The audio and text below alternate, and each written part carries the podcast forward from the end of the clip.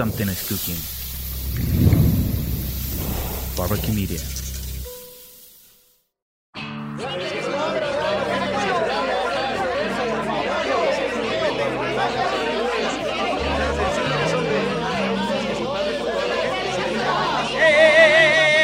Nada es personal. Tratemos de encontrarnos, respetémonos.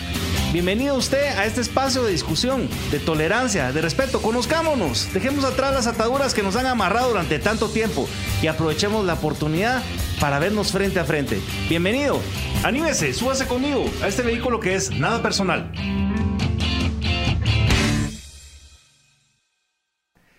Bienvenidos a un nuevo episodio de Nada Personal. Mi nombre es Max Santa Cruz. Eh, es un verdadero gusto reencontrarnos en este espacio de aprendizaje, de tolerancia, de discusión, de intercambio de ideas sobre todo, y con nuestros invitados que realmente no le hacen nada difícil porque hemos tratado de invitar a, este, a esta cabina a personas que nos van a aportar mucho con su experiencia, con eh, su visión de país y con ello ayudarnos a todos a tratar de tener diferentes percepciones y diferentes perspectivas de lo que Guatemala es y de lo que Guatemala puede ser. Y sin duda el invitado de hoy llena todos esos requisitos y estas cualidades para poder estar en esta cabina y por supuesto es un verdadero gusto darle la bienvenida al doctor Carlos Hoffman.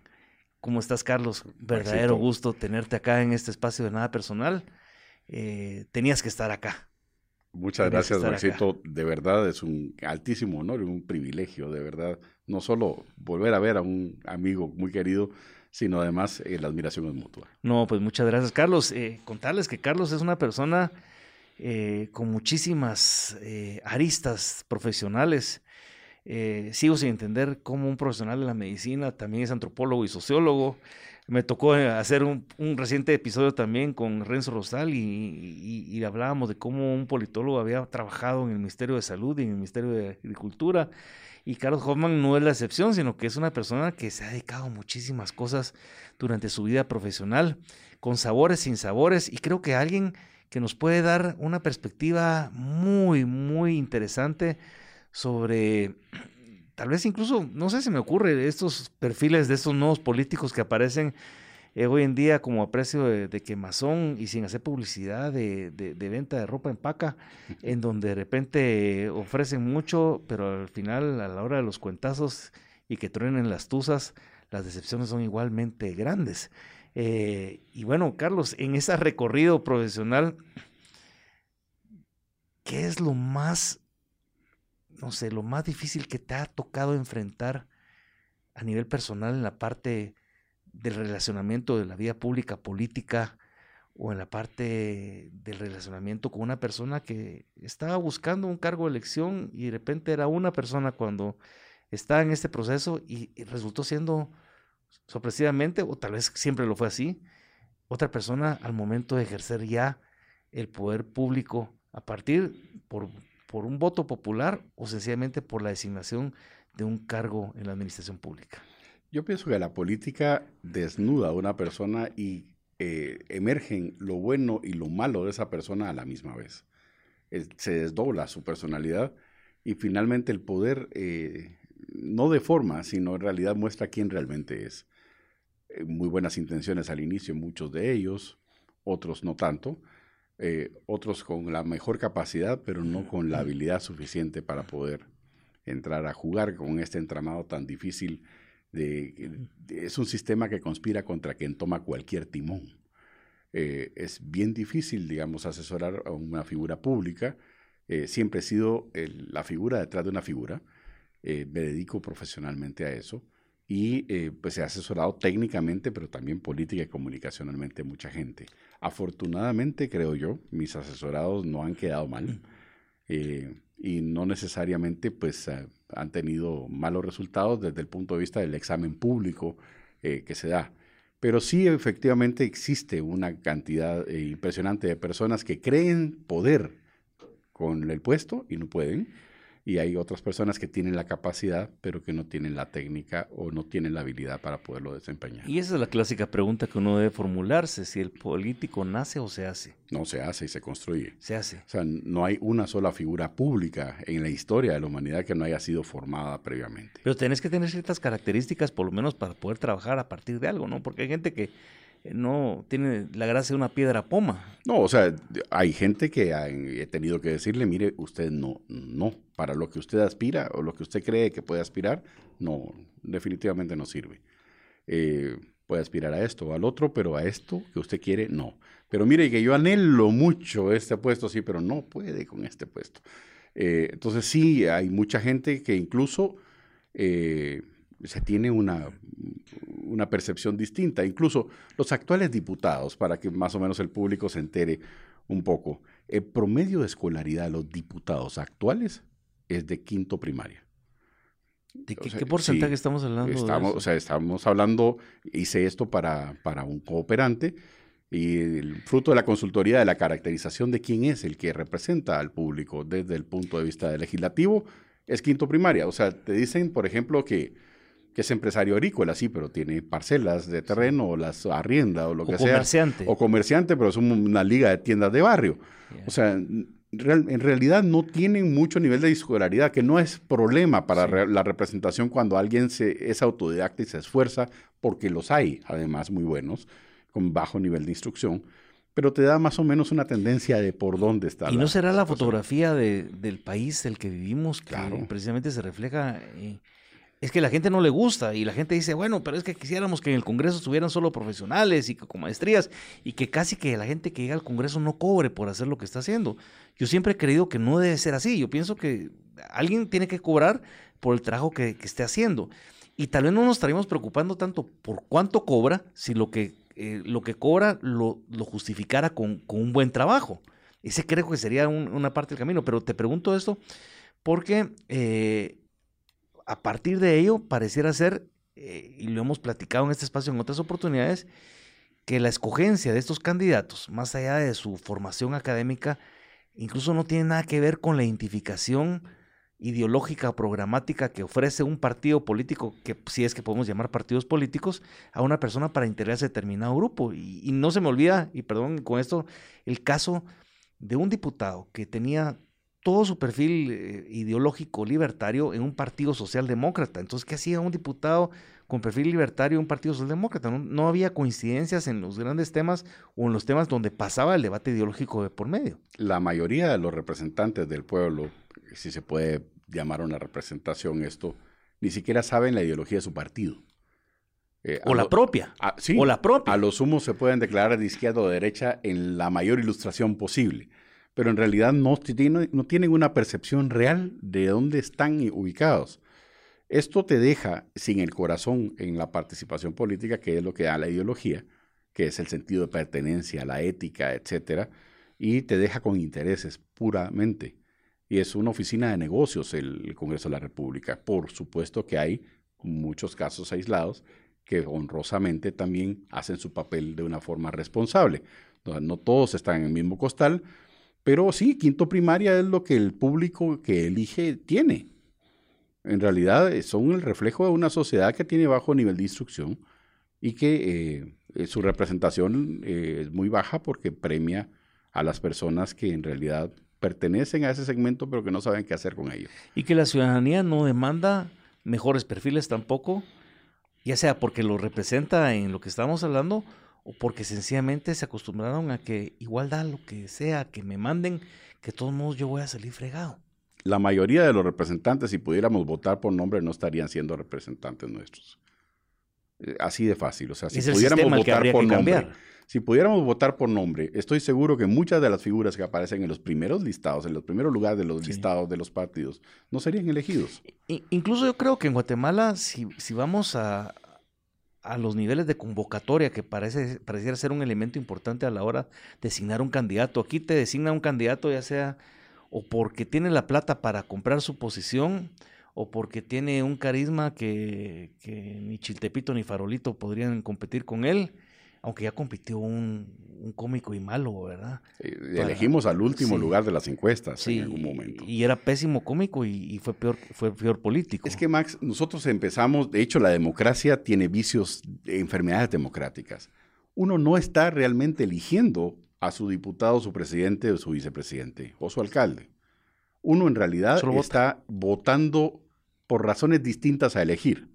En contra de, por castigo A, porque no quede A o B, por mandar un mensaje A, por incluso por cambiar de ladrones, que es otra de las frecuencias que hay. O sea, en realidad la democracia está enferma de la democracia misma, porque nadie realmente va a votar por quien quiere, sino a manifestar con su voto.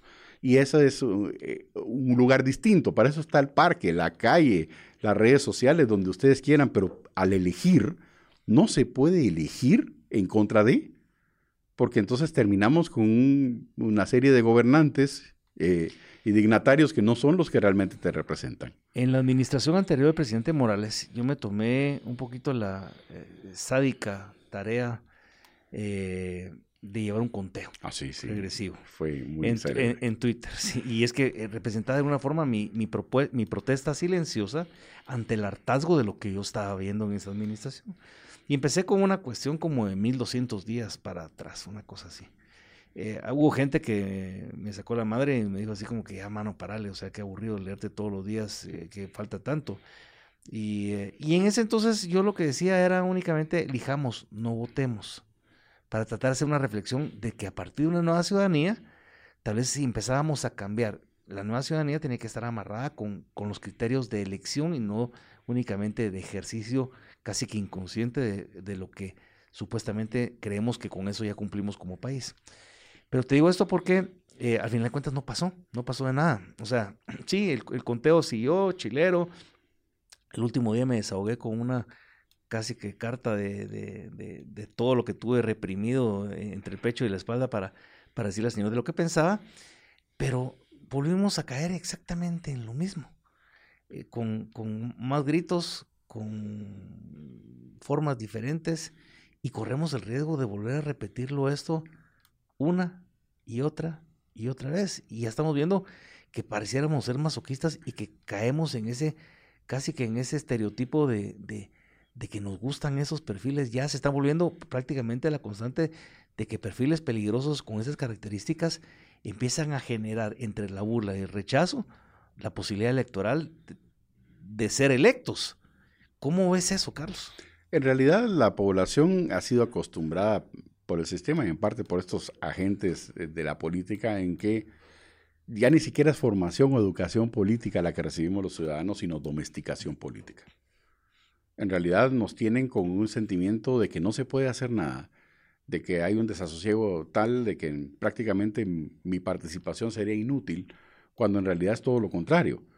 Eh, en los procesos de parque, que son interesantes procesos de convocatoria, donde el hartazgo ya sobrepasó mucho la- el nivel de tolerancia y se metieron con ese metro cuadrado a la punta de la nariz de mucha gente, eh, moviliza muchísimo, pero nadie saca la cara y la cabeza legítimamente para poder encabezar ese tipo de movimiento. No tiene rostro, por lo tanto no hay dirección. Ni tampoco permanencia en el tiempo. No, no, no. Entonces, eh, el, el- el problema es que la ciudadanía como tal eh, carece de, movimientos ciudadanos, ni siquiera eh, políticos, sino simplemente ciudadanos. Eh, y es una, o sea, no somos meros habitantes de un país.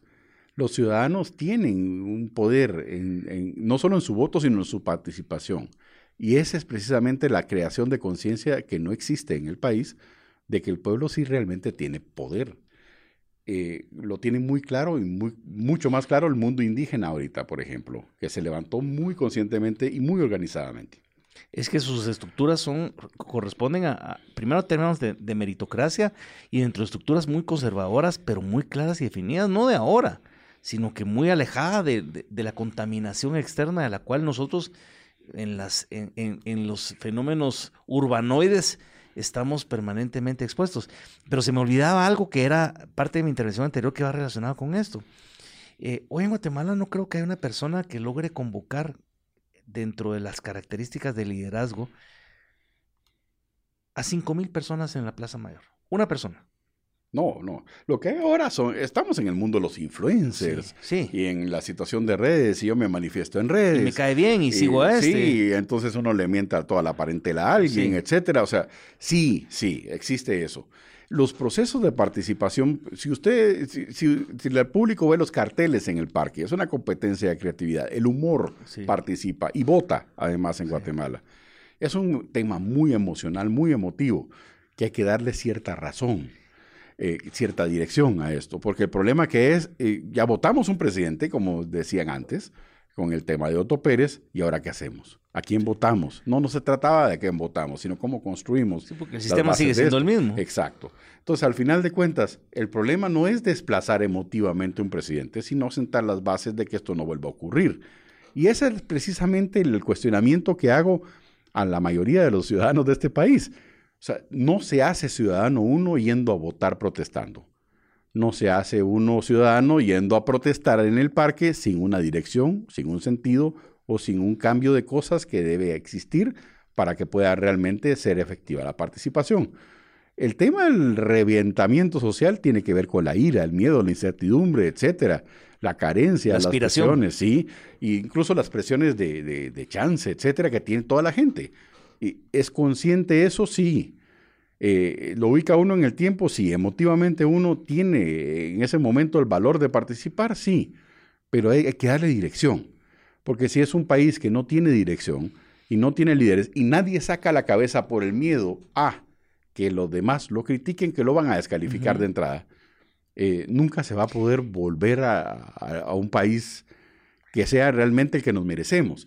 El problema que tenemos es de que la clase política, que no pasará de unas 300 personas, tiene en este país, eh, al merced de muchas élites que tampoco conocen su país y que no, de, hecho no dan un quinto por su país, porque no lo conocen, eh, y que realmente esto eh, produce que estos hagan negocios, que se olviden de sus representados y que finalmente eh, termine teniendo eh, este alegrón de burro que tenemos todos los guatemaltecos cada vez que vamos a votar. Yo pienso que es importante no solo pedir calidades, sino también pedir programas, pedir ideas, pedir dirección. Pero no se puede hacer bajo la misma clase política de los 300 que se intercambian de un gobierno a otro y que uno ve yendo y viniendo las mismas piezas intercambiando gobierno. No se trata de eso. Se trata, eso sí, de que muchas personas que se consideran capaces empiecen a formarse políticamente. Sí, o sea, en otras palabras, es más sencillo desplazar 300 personas de lo que realmente las personas creen, pero no se hace. Y no se hace porque no se participa, y no se participa porque no se sabe cómo. O por comodidad. Y porque en realidad nos han metido en una especie de torre de Babel, en donde cuando ya hay un consenso de que hay que desplazar poder o que hay que hacer alguna cosa al respecto, porque ya no se puede, introducen dos, tres variables que son señuelos para dividir la opinión, y entonces terminamos hablando del matrimonio igualitario, terminamos hablando de los derechos de la mujer o terminamos hablando de cualquier otra cosa. Pareciera ser que siempre nos estamos quejando de lo que tenemos, pero tampoco queremos hacer algo para cambiar lo que tenemos. Sí, eh, En términos generales, porque nos resultamos muy cómodos y de alguna forma me da márgenes de maniobrabilidad en lo que tengo porque ya lo que pueda pasar. Y me da un pánico espantoso ciudadano la incertidumbre de saber qué es lo que puede alterar mi comodidad, mi traición, qué es lo que puede de alguna forma empoderar a alguien más, a un tercero, que al final de cuentas esté en una situación que antes era desventaja en relación conmigo y hoy en día esté eh, igual, en la mejor de las suertes, o esté por encima mío. Esa pérdida de los espacios es una reacción humana, eh, Carlos, o al final de cuentas también incluso es, es, es una forma perversa de manipulación del propio sistema para que nada cambie. hay un amigo que puso eh, unas enormes vallas que decía que los políticos eran una M. Sí. ¿sí? Para sorpresa de esa persona que puso los, las vallas, los que cuidaban la valla en, el interior del país eran los propios diputados. La chapeaban, la volvían a pintar, etcétera, porque evitaban que les compitieran. Eh, o sea, en otras palabras, el sistema está hecho para que nadie participe para desalentar la participación. Y estamos a un paso, que es atrevernos a poderles competir, pero no lo hacemos. Y no lo hacemos porque ay, lo que pasa es que el, el sistema está configurado para que ganen estos, etcétera. Y eso es lo que nos hace pedazos la aspiración ciudadana de tenernos, tener el gobierno que nos merecemos. Y lo lúdico también a veces supera un poco en esa Por parte de, supuesto. de- de la sustitución de los debates serios, de las ideas, de las propuestas programáticas. Y vemos que hay un candidato, por ejemplo, que pretende ser eh, presidente y ha dicho y que anda eh, pues turisteando en, en por todo el país, que de repente se subió a un, un, ring para que lo cachimbearan. Y, yo pensé que era su, muerte política, eh, la cachimbeada, porque más allá de la atracción que podía haber tenido la, la penqueada que le dieron, al final de cuentas, eh, eh, penqueada es penqueada, pues, y, y- y hiciste un papel ridículo en un momento, y me parece, pero como que realmente las escamas se las limpia cada vez que se le ronca la gana y no pasó nada. Y hay gente que empieza a aplaudir ese tipo de actitudes. Es que el, el pueblo en realidad se, se entretiene, se anestesia muchas veces, sobre todo a más bajo nivel de instrucción. Necesitan eludir la tragedia que viven todos los días Pero, y algo de espectáculo es interesante, pero este florido personaje, sí. eh, que, que fue medio cachimbeado o cachimbeado No, fue, completamente. fue bien cachimbeado. Sí, en realidad hay Sí. que aceptar de que, Sí, no de duró, que pero- le dieron duro. ¿verdad? Y que, que hay que mucha gente que eh, estaba viendo eso para ver cómo caía Era el realmente. morbo, era el morbo. Eh, o sea, incluso yo Yo estuve también bastante estuve- pendiente del Yo sí vi la pelea y, y- y era para ver qué pasaba. Sí, o pues. sea, al final de cuentas, claro que es entretenido, claro que soltó muchas sonrisas, claro que fue un espectáculo. pero es un peligro. Que dio la vuelta al mundo, además, y que nos pintó como pueblo un poco extrañamente. Pero eh, la gente que da espectáculo es notoria, pero la calidad es otra cosa. Eh, somos una sociedad de símbolos en este momento, de un- una olla de frijoles que está cociéndose en el Parque Sí. Central. O sea, intercambiamos símbolos muy poderosos y que bien usados pueden ser una imagen muy poderosa para poder promover una figura. ¿Cuál es el símbolo que podría representar la unidad del guatemalteco? Y hablo de esto porque pareciera ser que ya ni siquiera en, hablamos en espacios urbanos del combate a la corrupción. Pero sin embargo, no todo el mundo, aunque lo hablamos, lo practicamos porque nos acostumbramos a ello. Hablo de, las razones que habíamos dado para no cambiar las cosas. Eh, hablamos de la desnutri- desnutrición infantil, pero lo vemos como un tema más de señoras de la caridad que, que un tema de Estado. Vemos el tema de los migrantes y los migrantes los vemos como que, ah, que se vayan y qué pena que se van, pero si siguen mandando la remesa y con eso nos sostienen el país, estamos chileros todos. Exportamos gente todos los Exportamos días. gente. Entonces, cuando vos ves, ves todo ese tipo de cosas, esta, esta, esta, ¿cuál es la simbología que debería ser el, el- el- el propósito de unión del, del país cuando a veces no nos, no nos identificamos como, como, como ciudadanos de este país? Acabo de terminar un estudio con esta consultora mundial a la, que pertenezco. Y es un estudio semiótico, es cómo se intercambia significado entre las personas. Y curiosamente, el símbolo más poderoso es un trabajo. La gente no quiere nada de regalado. Quiere un trabajo para poder sostener con dignidad a su Con familia. dignidad. Ese elemento del trabajo, transformado en formas lúdicas, puede ser muy poderoso. Eh, esa es una de las situaciones que más eh, se puede intercambiar en este momento, es el trabajo. Es la forma de autosostenerse, que la mayoría de guatemaltecos, incluso hoy, vos y yo, no podemos proyectar más allá de un año de ingresos sin estarnos preguntando dónde estamos trabajando. Entonces creo que es importante eh, dar, dar una imagen. El problema es certeza. Todo el mundo vive el día a día y hay una enorme cantidad de guatemaltecos que lo que está buscando es que comer hoy Sí. y que sale de cacería literalmente a ver qué come hoy. Y eso es muy difícil de sostener. Esta tragedia humana enorme en un país tan millonario, en donde incluso se, pueden robar un río y nadie dice nada, eh, donde puede abusarse de la gente y por más que proteste la gente, hay un sistema que protege a quien abusa, eh, hace que la gente piense que está a merced de la tiranía. Y esa es una situación difícil de manejar, porque cuando finalmente hay borbotones, mucha de esa élite termina finalmente por ser desplazada por estas mismas personas que oprimió durante mucho tiempo.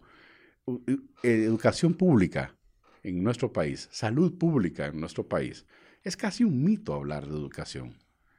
Estamos hablando de una escuela gigante de domesticación de personas, una enorme fábrica de salarios mínimos. Poca Que- inclusión. Absolutamente. O sea, la gente que está en el sistema público estudiando en este momento no aspira más allá del salario mínimo. Yo hay una frase que siempre repito y, y la han escuchado en algunos de los episodios y siempre digo que tendemos a indigenizar el fracaso y a latinizar el triunfo. Correcto. Y hay fuertes imágenes al respecto. Eh, en realidad intercambiamos muchísima, muchísima información y muchísimo eh, carga de valor que no en realidad eh, obedece la realidad. Es, esta frase, esta expresión creada de, a veces es muy dura para muchas personas y les, y les cuesta y les duele, pero me parece genial en su momento los guatemalans o, o mihuate, que es una realmente una, una definición sociológica, antropológica muy, muy interesante, que puede ser que le guste o no le guste, pero que es muy, muy real y nos pega. Eh, es, parte de eso. Yo, hablando del proceso reciente en Estados Unidos, de la elección o la incertidumbre incluso sobre si, al principio, no ahora, pero al principio de que si había ganado, que si el recuento de los votos, que si el fraude, que, etcétera, qué sé yo, empezábamos a creer que la interpretación o el entendimiento de un proceso en una democracia con sus imperfecciones como cualquier otra, pero que ha funcionado durante más de 200 años, 220 años. Al final de cuentas, tratábamos nosotros de guatemalizar las reacciones de lo que nosotros veíamos, de lo que pasa afuera. Pero Max, la misma declaración de independencia de este país. Sí, en papel de la corona. Eh, pero decía cosas como las siguientes. Tenemos que levantarnos, porque si no se levanta la gente sin nosotros. Así es, así, así de fácil. Así es. Así piensa esta élite. Eh, o sea, eso, e incluso la declaración de independencia de este país, lo que está es la conciencia de que ese pueblo tiene poder, pero que sin nosotros no se levanta. Pero hay un tema que también al, al, final de cuentas trasciende más allá de las élites y donde se vuelve en el espacio aspiracional. Claro. De lo que hablo. Yo no soy parte de la élite, pero aunque no soy parte de la élite, quiero sentirme cercano a, esto, aunque yo no sea aceptado por, la élite a la cual estás hablando. O sea, hay, una necesidad como de, incorporarme en los modelos, entre comillas, que eventualmente creemos que son ganadores, hablo políticos, hablo económicos, hablo sociales, para ser parte de, porque no existe capacidades de poder tener otra escogencia de valores para formar mi propio espacio de inclusión. Lo que pasa es de que tampoco hay referentes. Cuando, a eso es lo que voy, no hay liderazgos. No, y tampoco hay sistemas de pensamiento que te puedan ordenar las ideas muchas veces. Ni promoverlas. Que se llaman ideologías y que la gente ahora las satanizó eh, al punto de, negarlas como tal. Pero sin embargo existen, ¿ok? Hay un montón de cuestiones en las que la gente cree, dogmas económicos, sociales, políticos, que pueden organizarse en una tendencia X o Y eh, política. Lo que trato de decirte es de que Sí, efectivamente, la gran mayoría tiene el potencial de poder hacer cosas, trascender cosas y hacer que este sistema funcione distinto, que sea más inclusivo, más amplio, que tenga mayor estructura de oportunidad, pero haciendo lo que está haciendo no lo logra. Y no lo logra porque piensa, hay una parálisis, la discriminación es un acto de ignorancia que una élite produce para etiquetar al otro y el otro se la empieza a creer de tal forma de que el otro se vuelve subdesarrollado desde el punto de vista del afecto. Mm, eso tiene un efecto emotivo y desarticula y desestimula que la gente participe. Se habla, no una, yo creo que lo hemos escuchado muchísimas veces, la necesidad de, de venir y proponer una especie de pacto de la Moncloa en Guatemala, la necesidad de impulsar un acuerdo nacional, pero volvemos nuevamente a la a la base, incluso hasta la convocatoria. O sea, bueno, ¿para qué? ¿Para qué no vamos a juntar un acuerdo nacional? ¿Para qué vamos a hacer un pacto de la Moncloa? Para, tales y tales objetivos. A veces no, no terminamos de definir cuáles son esos objetivos para saber qué país es el que realmente queremos y el que realmente merecemos en términos generales y amplios. Pero incluso en la parte de la convocatoria de un acuerdo nacional, estamos viendo que si viene de parte del gobierno o de un gobierno, está más que abortado desde el inicio. ¿Quién puede ser un referente en esa convocatoria, en esa búsqueda de liderazgos o personas con credibilidad, donde pueda venir y aportarse esa credibilidad en función de la construcción de podernos sentar, como decís, a tratar de limar las diferencias, las intolerancias, la, discriminación por concepto. Eh, ¿Quién podría, si es que es propicio, encabezar un espacio como este? En el caso, por ejemplo, de México, en algún momento eh, fueron las iglesias las que hicieron lo que se llamaba por un acuerdo lo fundamental. Y entonces decían, miren señores, eh, todos los sectores que quieran vengan. Eso sí, metodología. Vamos a ver qué temas son los que estamos totalmente de acuerdo. Esos de una vez, digamos que sí. Los que estamos parcialmente de acuerdo, pero podemos sentarnos a dialogar. y los que no nos vamos a poner de acuerdo y necesitamos ver qué vías entendemos para eso. Empezaron a sacar una cantidad de temas importantísimos. Y la lista de Santa Claus también. Eh, sí, por supuesto, pero eh, anclado presupuesto y demás. Y además el gobierno se sumó como parte de ese diálogo, no como contraparte del diálogo. Funcionó perfectamente. Y hay otras experiencias muy hermosas de participación. En la chilena, por ejemplo, es otra en donde incluso fue un proceso muy abierto de participación, en donde no hubo nadie convocando, pero que fue una idea como colectiva de sentarse y empezaron a sentarse en parques, etcétera, a discutir hasta que finalmente tomó una forma que ahorita los tiene en una ruta a un cambio constitucional. Yo creo que es importante que este país, sea como sea, se mueva. El problema es la legitimidad de la gente que dice representar gente. Si ahorita, por ejemplo, las mujeres de mi país preguntaran quién es su representante de los consejos de desarrollo de mujeres, estoy seguro que no conocerían a la, señora que los está representando, o pueblos indígenas, y cómo lo eligieron, eh, a quién le consultaron. Entonces, hay un montón de gente que dice representar, pero no necesariamente tiene la legitimidad de poder representar a todo el mundo. Eso significa que muchos de los ciudadanos deberían empezar a platicar, deberían empezar a formar un poco las estructuras de participación ciudadana para que verdaderamente sean tomados en cuenta sus ángulos. El problema es que todo el mundo ve la punta a su nariz. Un, inicio de un acuerdo nacional en base a eso que estás definiendo, pero por ejemplo un, tema, a mí se me ocurría, el tema de, de, seguridad alimentaria es un tema que no pasa por el debate ideológico. Puede cambiar sobre la eficiencia para poder venir y combatir, tomando como punto de entrada o inicio que es, es, es, es un, es, un, es una carga muy pesada y muy injusta histórica en la que estamos condenando a una parte importantísima de la, de, la población. La mitad de los de guatemaltecos son muertos de hambre. Y pareciera ser que, y, menciono esto porque lo que nos lleva un poquito al, a las recientes movilizaciones a partir de lo del presupuesto, eh, que a final de cuentas el presupuesto es el detonante, pero nos lleva esos famosos 200 millones de quetzales que se quitan supuestamente de la parte de seguridad alimentaria y se destinan a otro objetivo.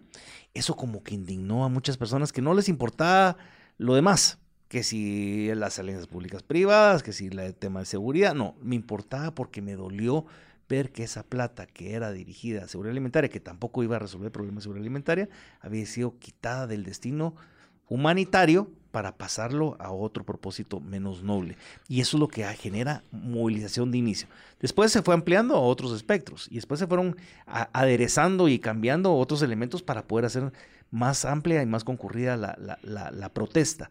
Pero pregunto, ¿podría ser la seguridad alimentaria un punto de arranque para poder venirnos y sentarnos en una mesa a tratar de, de tener esos espacios mínimos de cercanía, de entendimiento, ¿De acuerdo? No, para la élite. Ese es el dolor en ese tema en particular. Porque pasa por el tema de impuestos. Aunque sí el tema del financiamiento. Aunque sí tienen algunas actividades que están relacionadas con, sus propias fundaciones, con, algunos ejercicios en ese sentido. que podría ser un tema más, más, sencillo, más sencillo de llevar. Es más, eh, la deducción de su propio ISR, el lavado de su propio ISR, lo que hay en esas fundaciones, que en realidad un esfuerzo efectivo por cambiar la situación de las cosas. O sea, es deducible sus impuestos, crear su propia fundación en vez de fabricar o trasladárselo a un tercero que puede estar haciendo altruismo o, filantropía o caridad, eh, se estimula su propia caridad. No estoy demeritando el hecho de que están haciendo algo, pero sí efectivamente eh, se requiere muchísimo más que eso para poder eh, afrontar un tema como la inseguridad alimentaria y nutricional. Pero que sea la excusa, tal Al final es injusticia social. Al final es no tener empleo digno, al final es no tener un salario con que sostener a la familia, porque estoy seguro que si mejora el ingreso, esa familia se nutre mejor. Eh, está comprobado que un tercero básico en un núcleo doméstico hace que la familia por sí sola salga de la pobreza. ¿Sí? O sea, hay muchas cosas que se pueden hacer al respecto, pero no se hacen. No se hacen porque pasa por el tema tributario. No se hacen porque hay eh, temas como agua, etcétera, que están eh, viendo el tema de los cultivos, etcétera. O sea, hay muchas cosas estructurales alrededor de la inseguridad alimentaria y nutricional bajo los cuales no se puede ni siquiera hablar en Guatemala. ¿Y entonces cuál sería, podría ser ese tema de arranque? Yo pienso que el sistema político debería empezar a cambiar. Y creo que ese es quizá donde hay más acuerdo en que hay que necesitamos un nuevo sistema y nuevas reglas del juego. Sí, El tema de justicia es otro tema importantísimo que también podríamos intentar tener alguna aproximación entre sirios y troyanos. Pero no hay tema fácil en Guatemala porque siempre están contrapuestos situaciones que incluso no son verdad, eh, que, son, que, tienen una carga ideológica, que tienen una carga eh, eh, religiosa, cultural, moral. etcétera, moral. Ni hay momento adecuado. No, se, puede hablar. Ni momento perfecto tampoco. ni hablar de cosas que, por ejemplo, afectarían a miles de guatemaltecos de la diversidad sexual, o temas de, como discapacidad, que podría ser hasta neutros en algún momento, pero que no estamos dispuestos realmente a darles a ellos una ventaja, una simetría, o una paridad. Tenemos una serie de, pienso yo, de, criterios eh, muy intermitentes y selectivos sobre lo que me gusta y lo que me disgusta y, cómo, cómo, trato de evitar yo lo que me raspa y, puede sacar el peltre de, mis propias decisiones o de mis bases morales. Porque al final de cuentas eso, hemos, a eso hemos llegado.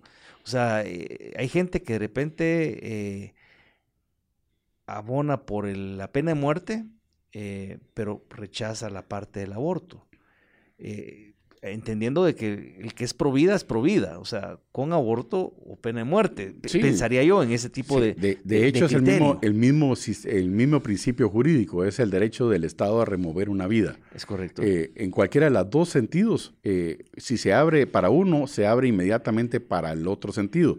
Y eh, hay gente que de verdad tiene, de hecho, es una doble moral la que hay en el país. ¿Sí?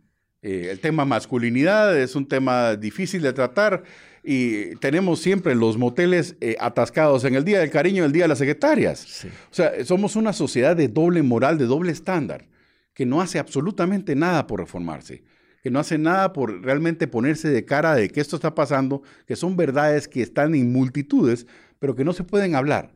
Bueno, hablábamos de que, eh, y, digo esto con, con absoluto respeto, pero sí con claridad, de que posiblemente siendo uno de los, eh, la, parte más conservadora de la sociedad guatemalteca, posiblemente, y digo esto con respeto, con, la seriedad con la que trato de, abordar el tema, eligió al primer presidente homosexual del país.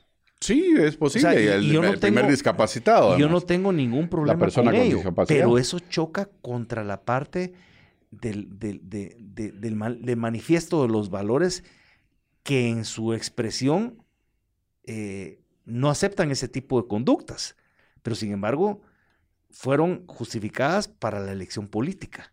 Sí, Ahí es donde nos topamos con, cuáles son nuestras realidades consecuentes hoy, mañana y pasado. Y así es difícil construir un país. El problema, el problema con esos eh, temas tabú es de que los activistas de esos temas siempre van muchísimo más allá porque los objetivos radicales posibilitan objetivos intermedios y van corriendo cada vez más esa esa pared de la exclusión más allá, más lejos. Y no entendemos cómo hay que respetar los mismos, porque yo puedo ser conservador, lo que ustedes quieran, pero si el señor o la persona X, Y, Z es homosexual, está en su libertad y derecho de hacerlo, yo tengo que aprender a respetar su decisión de su escogencia en, este o X, Y tema. Sí, pero hay, hay muchísimas más cosas que no están, eh, que ellos viven exclusión de otra forma, por ejemplo. En el caso, eh, por ejemplo, obtener un crédito por no estar casados. Eh, eh, no son elegibles. o una madre soltera, que es eh, una complicación de discriminación horrorosa. Y otra, y otra, o sea, las formas de discriminación limitan. Tatuajes. Absolutamente. Entonces, estas múltiples identidades que los guatemaltecos tienen, que en alguna causa uno, algún nivel de exclusión, ¿sí? En el caso de mi sobrepeso, por ejemplo, etcétera. O sea, hay una cantidad importante de personas que les disgustaría un rasgo, un solo rasgo de cualquier personalidad y que son absolutamente intolerantes con algunas. Eh, se maravillarían de la forma simétrica que podrían platicar si tuvieran un mejor nivel de apertura.